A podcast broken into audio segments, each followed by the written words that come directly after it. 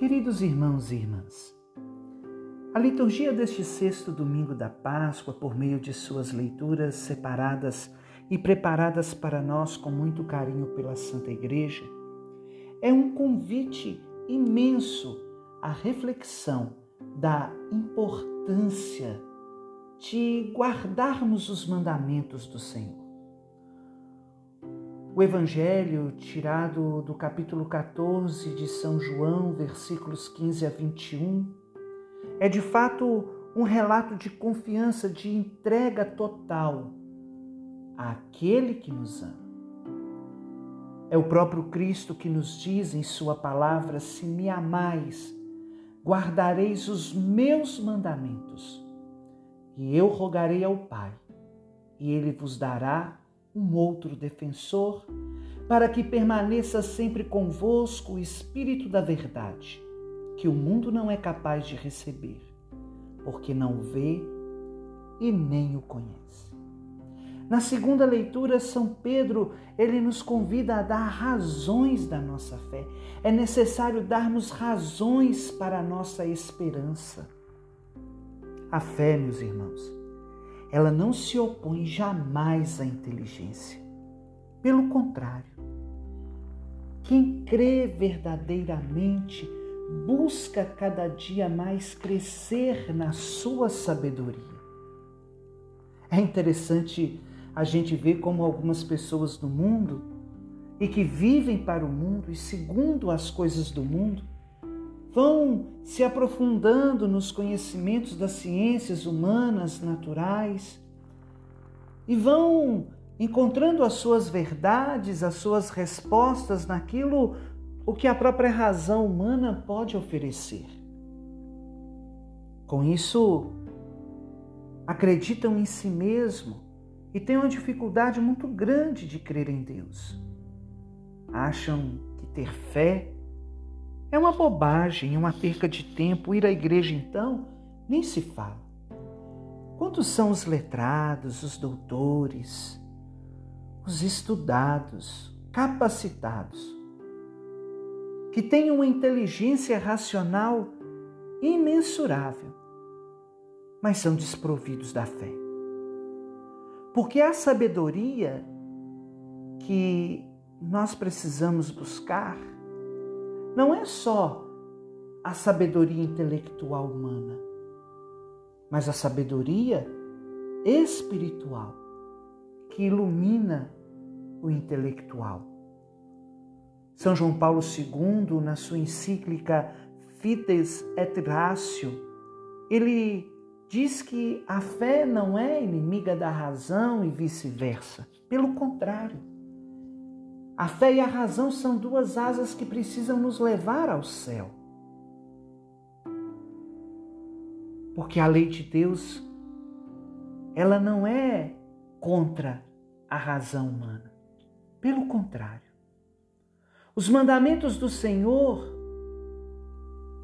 são ensinamentos que nos ajudam a ser mais humanos, mais fraternos, mais solidários a entendermos que estamos neste mundo apenas de passagem, a nossa vida é como se fosse o sopro de um vento que passa em poucos instantes, sem deixar muito vestígio.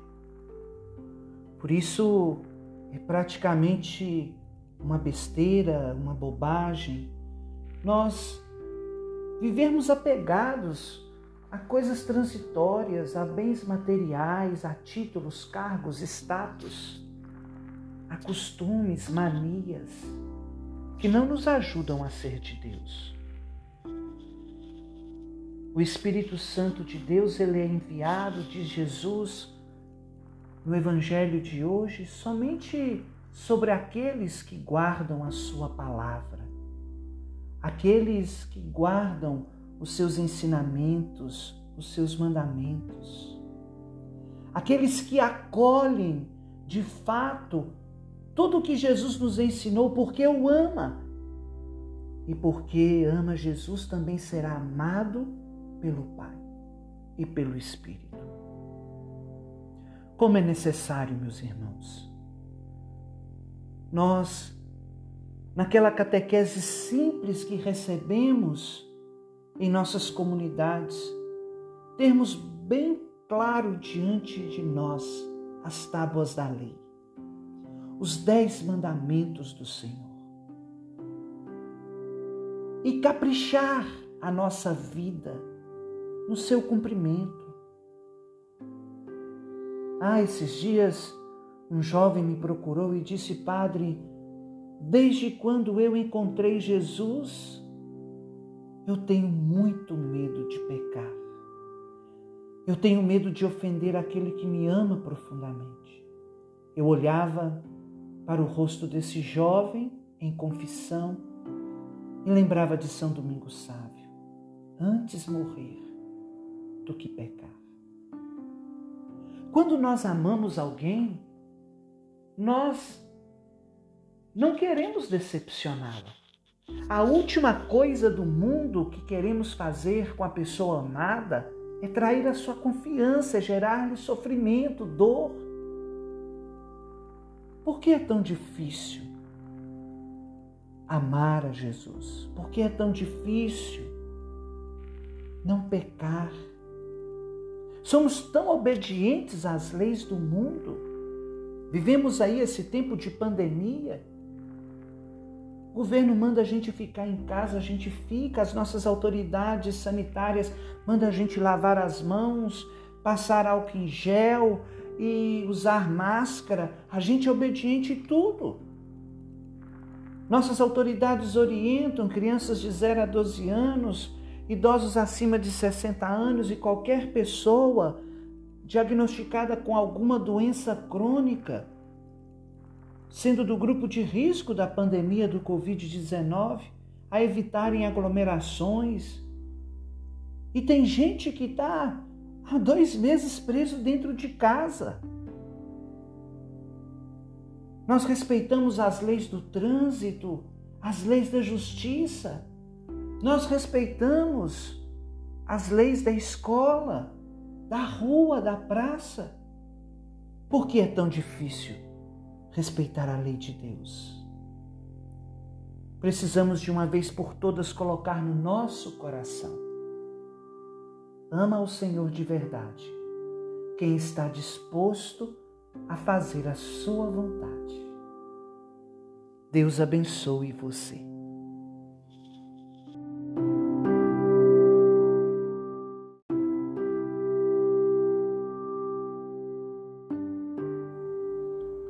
Olá, meus queridos irmãos e irmãs.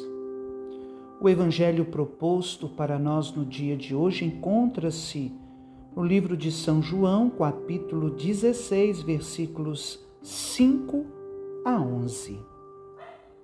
Nesta liturgia especial do tempo da Páscoa, estamos de forma bem clara e evidente é, vendo nestes últimos dias o discurso de despedida do Senhor. Ele está na última ceia com seus amigos e quer prepará-los para o momento o qual ele não estará mais presente fisicamente com aqueles que ele tanto ama, os seus discípulos, os seus amigos. Para onde vais? É justamente a pergunta que Jesus faz aos discípulos. Vocês não me perguntam para onde eu vou pois vocês já sabem dentro do coração de cada um de vocês de onde eu vim e para onde eu vou. Não fiquem tristes se eu me vou, diz Jesus. Se eu não for, não virá sobre vós o defensor. Ele só virá sobre vós se eu partir para junto do Pai. É bom para vocês que eu parta porque eu partindo enviarei sobre vós o Espírito Santo Paráclito. Ele que irá conduzir a igreja, ele que irá mostrar ao coração de cada um dos fiéis a verdade. E ele virá demonstrando ao mundo todo o espírito de justiça, de julgamento, e de pecado. Sim, É o Espírito Santo, diz Jesus, que mostra ao mundo a justiça. A justiça que vem de Deus. A justiça é que Jesus, tendo dado a sua vida pela nossa salvação, volte para o Pai. O pecado, o pecado foi justamente as pessoas não terem acolhido a mensagem de salvação de Jesus. E o julgamento.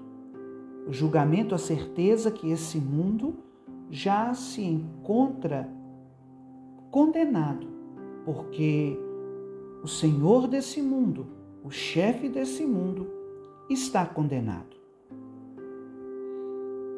Jesus prepara os seus discípulos para o segundo momento da igreja. O primeiro momento foi com ele. Durante aqueles três anos em que ele instruiu cada um dos seus apóstolos, orientou e mostrou para eles a grande importância de se anunciar a verdade. O segundo momento é o momento do Espírito Santo. O Senhor volta para o Pai mas o Espírito Santo será enviado e derramado em abundância sobre a igreja, pois ele é que conduzirá a igreja, ele é quem salvará a igreja, ele norteará a igreja. E por isso cabe a cada um dos discípulos de Cristo estarem com o seu coração aberto para receberem o Espírito Santo de Deus. Assim também é com cada um de nós, meus irmãos e irmãs. Precisamos ser amigos do Espírito Santo, íntimos do Espírito Santo, porque até a volta de Jesus, até a parresia, quem é que conduz a igreja, quem está no timão do barco da igreja, conduzindo, guiando, orientando, defendendo e guardando a Santa Igreja, é o Espírito Santo de Deus. Por isso, nesse dia de hoje, clame sobre você. Vem Espírito Santo de Deus, vem conduzir a minha vida, vem derramar sobre o meu coração alegria, paz, felicidade. Vem aumentar, Senhor, a certeza da minha fé. Doce hóspede da minha alma, eu me entrego inteiramente a Ti. Ilumina os meus pensamentos, para que eu pense apenas as verdades e as coisas que lhe agradam Ilumina os meus olhos para que eu possa desviá-los do pecado e olhar para apenas aquilo que me leva a contemplar a vossa grandeza e a vossa majestade. Iluminai os meus lábios para que a minha boca possa proferir apenas palavras e louvores em honra a Ti e ao Pai e ao Filho. Iluminai os meus ouvidos para que tudo que entrar por eles, tudo que eu ouvir, possam ser para minha edificação espiritual.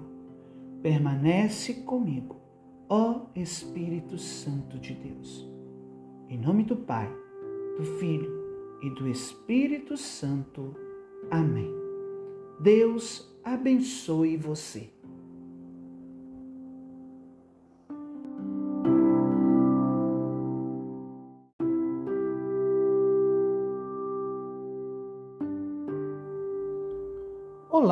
Meus queridos irmãos e irmãs.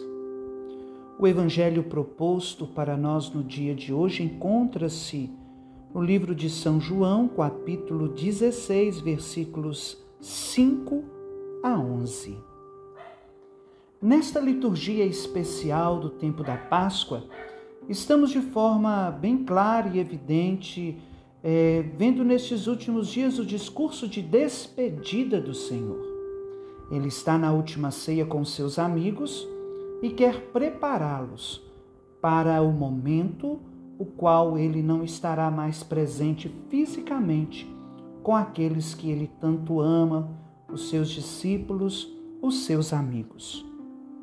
Para onde vais?